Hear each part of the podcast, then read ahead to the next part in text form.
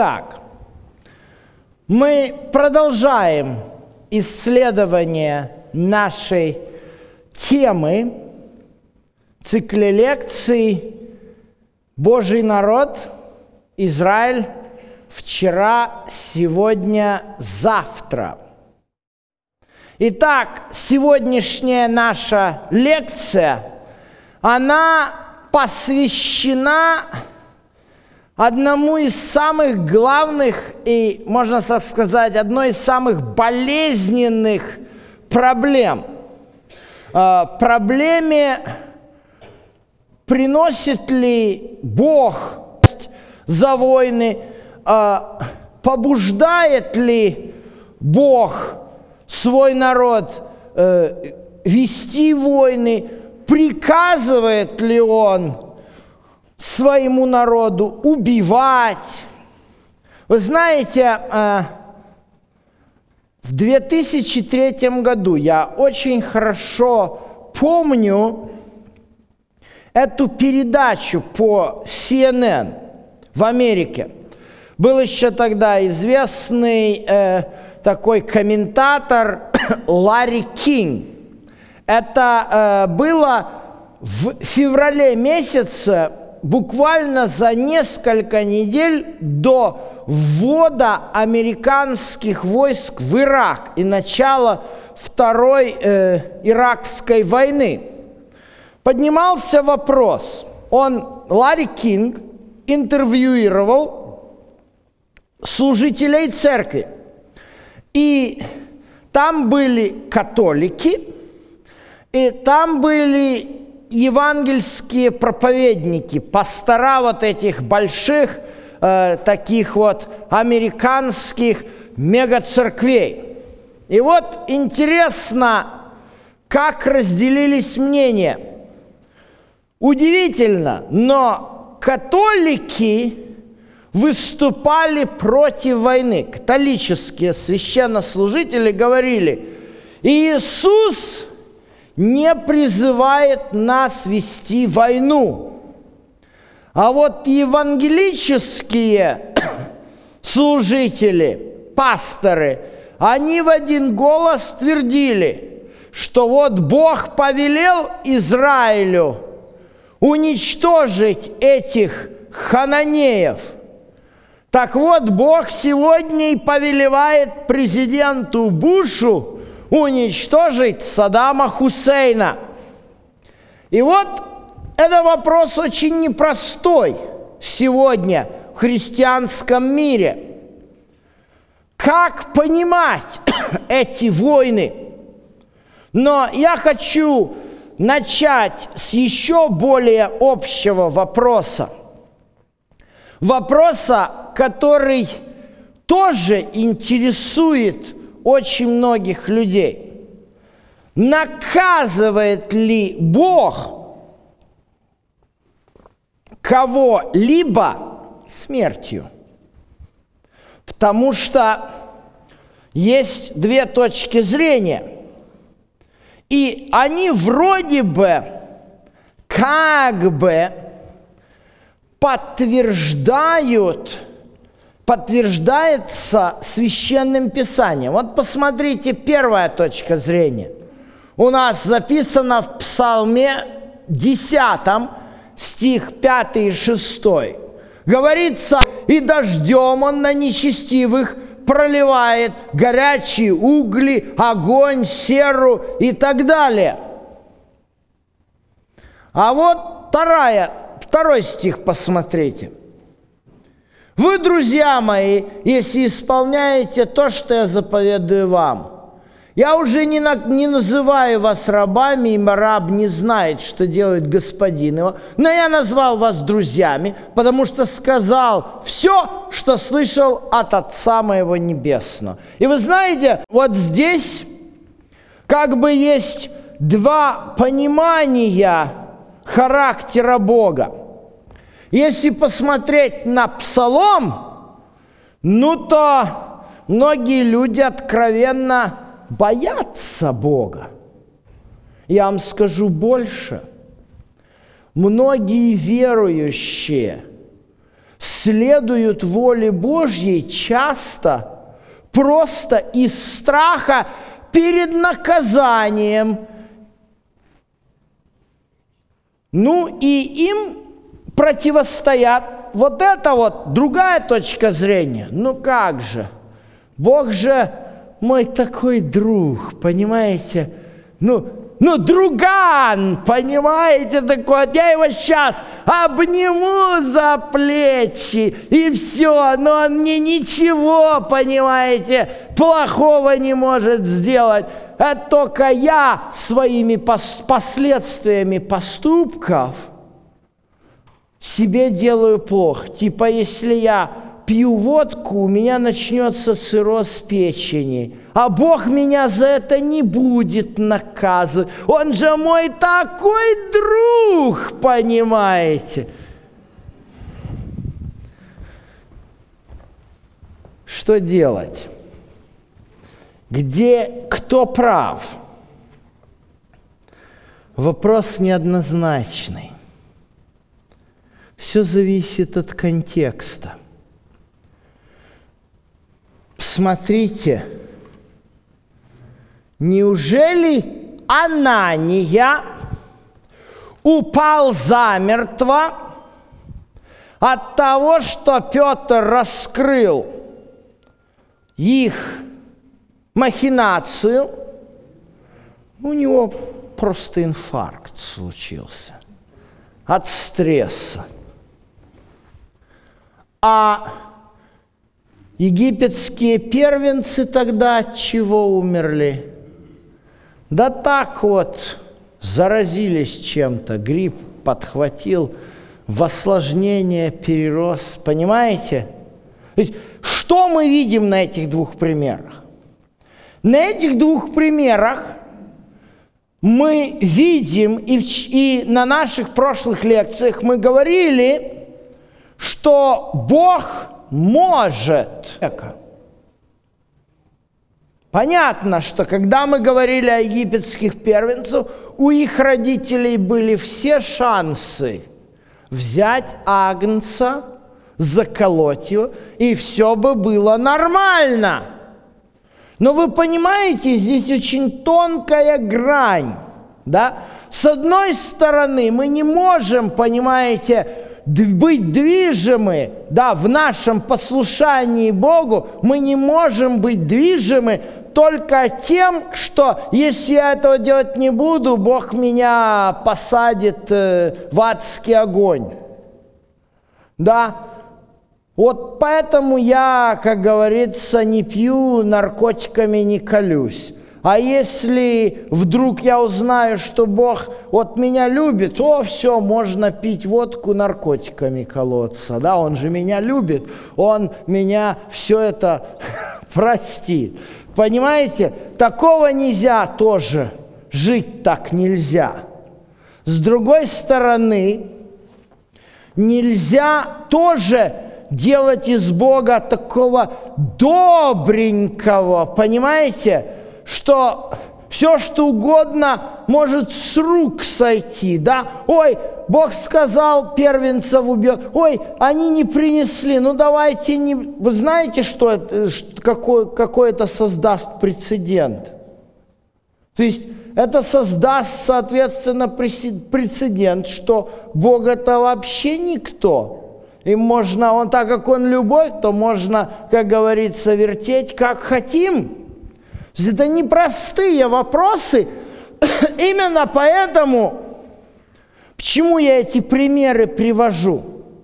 Я эти примеры привожу, потому что, когда мы поднимаем вопросы характера Божьего, нам нельзя делать голословные какие-то утверждения, потому что каждый случай отдельно. Анания и Сапфира – отдельный случай. Египетские первенцы – отдельный случай. Войны в Ханаане, войны, которые случались при завоевании Ханаана, кровопролитие – отдельный случай. Вот что вызывает трудности у многих читателей Библии. Вот этот текст, пожалуй, чаще всего приводят.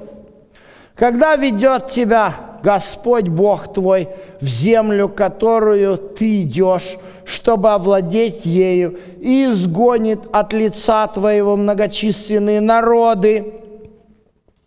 Да, эти семь народов, которые многочисленнее и сильнее тебя, и предаст их тебе, предай заклятию их, не вступай с ними в суд, не щади их.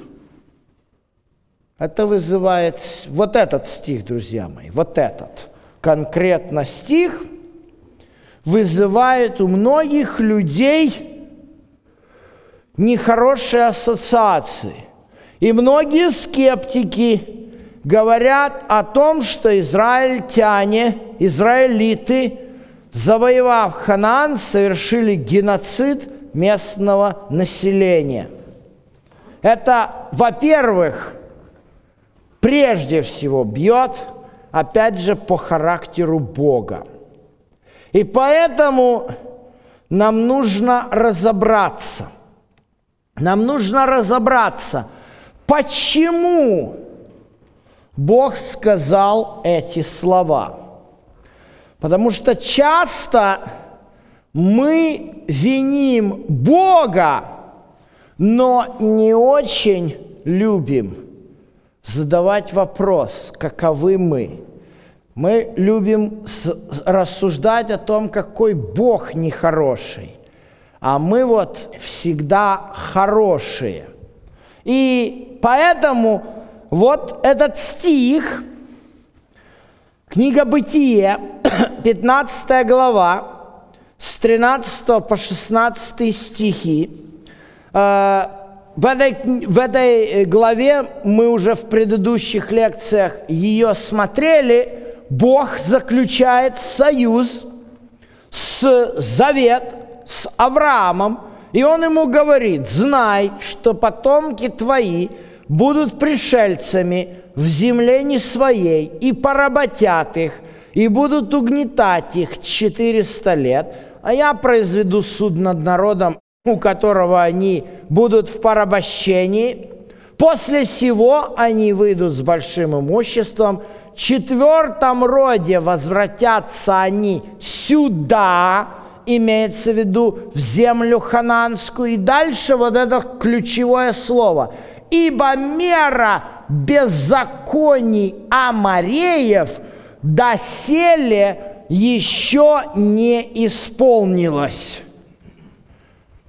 Что это за беззакония Амареев, которые, мера которых еще не исполнилась?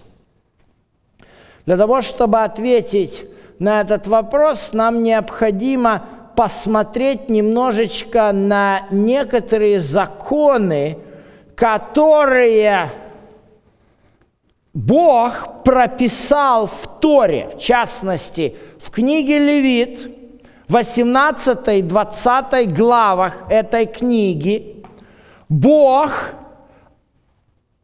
описывает и призывает род свой не подражать обычаям народов хананейских. Левит 18 глава первый стих, и второй сказано, по обычаям народов хананейских, которые вы идете, не поступайте.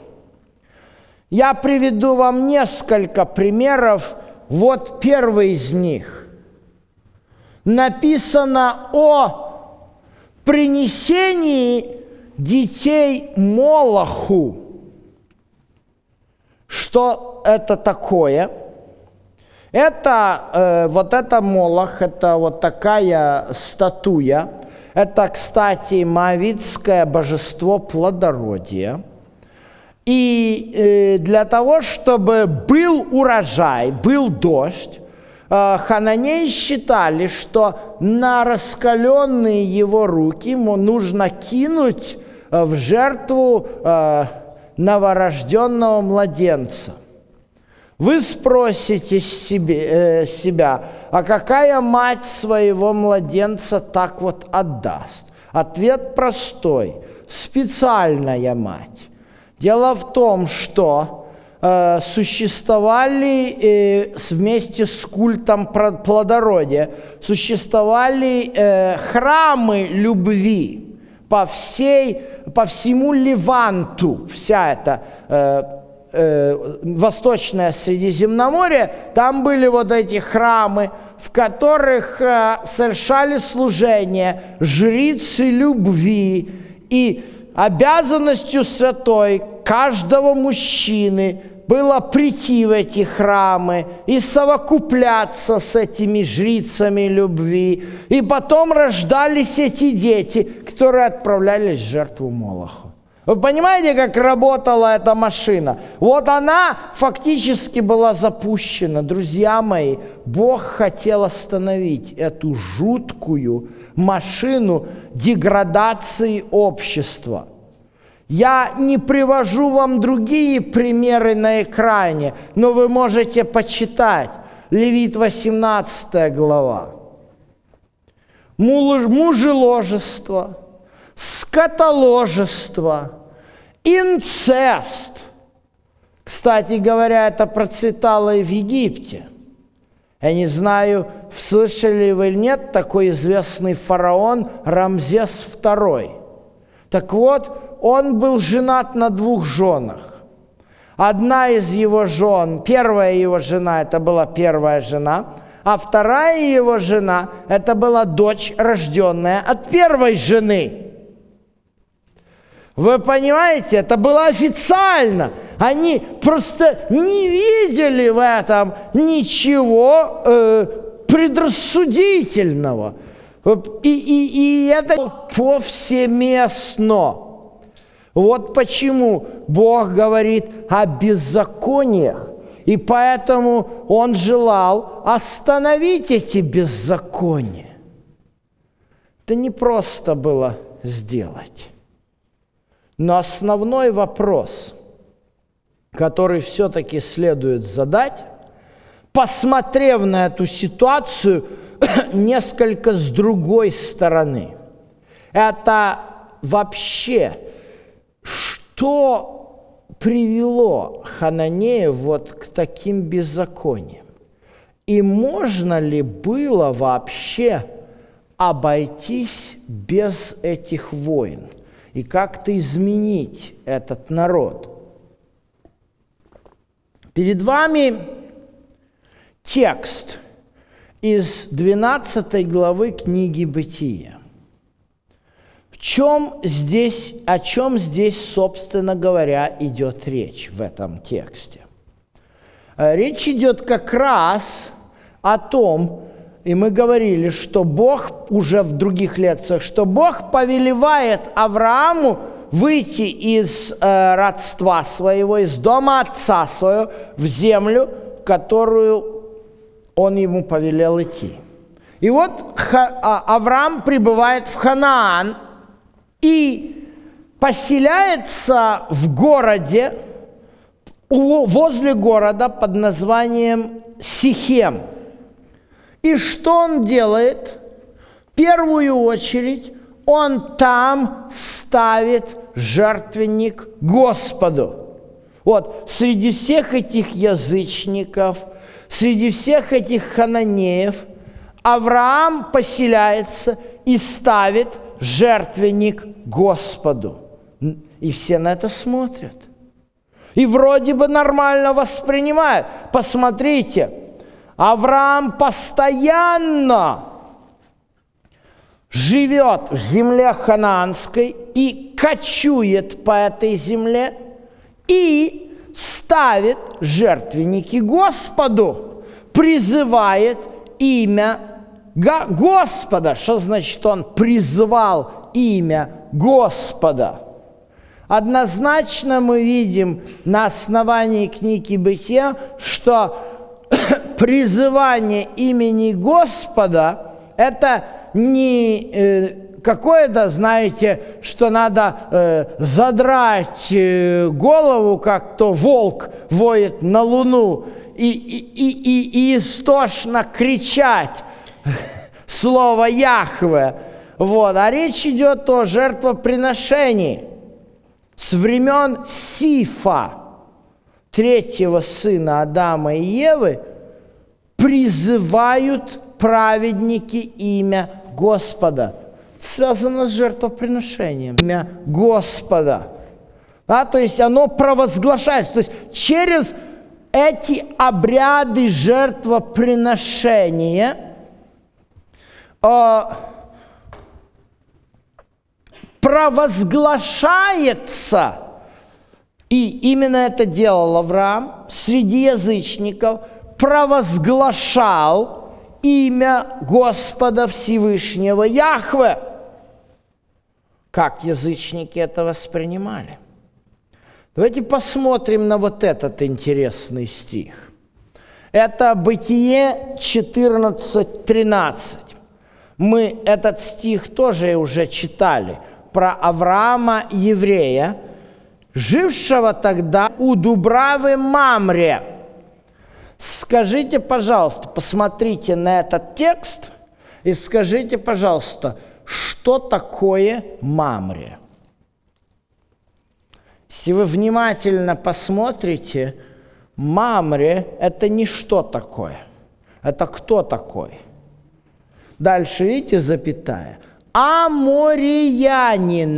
То есть Мамре – это имя Амориянина. Он брата Эшколу и брата Анеру, которые союзники Авраама. То есть этот амариянин по имени Мамре – это Дубрава, это была его усадьба. И вот в своей усадьбе, в этой Дубраве, он позволил Аврааму поставить жертвенник Богу Всевышнему Яхве, и с этого жертвенника богослужениями и жертвоприношениями провозглашать имя Господа – и еще его два брата были, которые были Аврааму союзниками. Вы видите, какая интересная ситуация. Вы видите, что успешно проходило провозглашение имени Господа через жизнь Авраама Хананеем в Ханаане. Но что-то начинает меняться. Хочу, чтобы вы обратили внимание на вот эту параллель. Вот текст слева у вас. Бытие 12 глава, который мы с вами уже прочитали. Это о том, как в Сихеме Авраам ставит жертвенник Господу. А вот у вас справа это внук Авраама, Яков. Он тоже, что самое интересное, возвращается из Месопотамии в предместьях города Сихем и тоже ставит жертвенник Господу. Но вот тут происходит нечто интересное. История приобретает иной оттенок. Дина, дочь Лии, вышла посмотреть на дочерей с земли той, увидел ее Сихем, сын Емора Евиянина, а, князя земли той, и взял ее, и спал с ней. Вот тут дальше русский перевод переводит синодальный, сделал ей насилие. Но здесь есть проблема с этим переводом, потому что дальше написано э, «и прилепилась душа его к Дине, и он полюбил девицу и говорил по сердцу девицы. То есть Здесь явно речь не идет о том, что этот князь был какой-то маньяк, знаете, как сегодня. Э, выражение, оно, имеет, оно многозначно в данном случае э, и может быть переведено просто как «обольстил ее». Ну и полюбил ее. То есть не просто так, он же князь, он, он, он сын царя, понимаете. Э, что могли делать, ну, как говорится в песне, все могут короли, все могут короли. А он не так себя повел. Вот посмотрите, как он себя начинает дальше вести. Вот это вот Яков, вот это его семья, вот это царь, местного города, да, и, э, понимаете, они могли просто себе сказать, вот вы на нашей территории, мы на вас все права имеем, и так далее, и так далее. Так это в феодальной Европе было, а тут не так. Вышел Емор, отец Сихемов, к Якову поговорить с ним. И вот что он э, начинает говорить им – Сихем, сын мой, прилепился душою к дочери вашей. Дайте ее в жену ему, породнитесь с нами, отдавайте за нас дочерей ваших, и а наших дочерей берите себе. Живите с нами, земля сия перед вами, живите, промышляйте на ней, приобретайте ее во владение. Вы знаете, почему я это подчеркиваю? В Ханане там земли, знаете сколько? Это вам не Россия, на голове живут. Это манюсенькая территория. Если взять ханаанскую землю, то от моря до реки Иордан всего от Средиземного всего каких-то 20 километров – ну и с севера на юг может быть 200 километров, а народу там живет огромное количество, понимаете, у них той земли, понимаете, совершенно нет. А они говорят, пожалуйста, приходите, в тесноте да не в обиде, породнимся с вами, будем жить. Понимаете, как настроен этот царь? Знаете, почему он так настроен? Потому что Авраама, деда Якова, знал. Поэтому Якова пустил. Поэтому хорошо люди настроены. А вот дальше что интересно. Сыновья Якова отвечают Сихему и Емору. Но тут написано с лукавством. Но вот что они говорят – не можем мы этого сделать, выдать сестру нашу за человека, который не обрезан. Вот, поэтому будем это делать только если у вас весь мужской пол обрежется.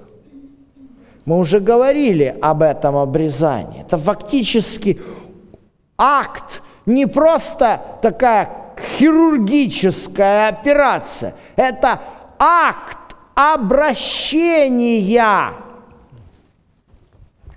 И вот смотрите на реакцию.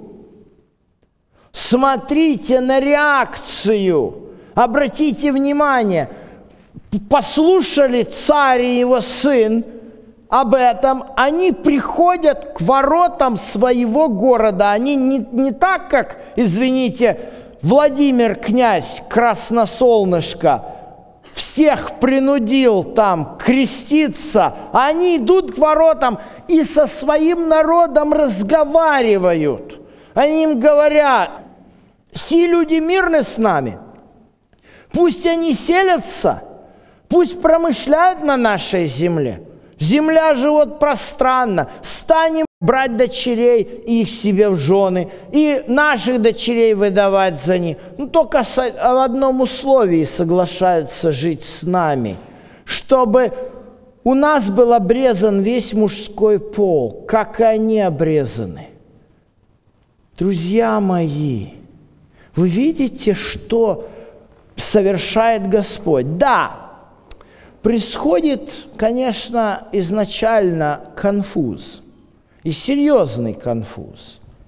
Вот. Но Бог оборачивает этот конфуз совершенно другим, другой стороной. Теперь действительно вот этой маленькой семье Якова, да, Яков и 12 сыновей, предоставляется сейчас эта возможность, чтобы они резко стали народом. Понимаете, готово население целого языческого хананейского города оставить свое язычество – и стать частью народа Божьего. Как эта возможность была использована, мы узнаем в нашей второй части лекции.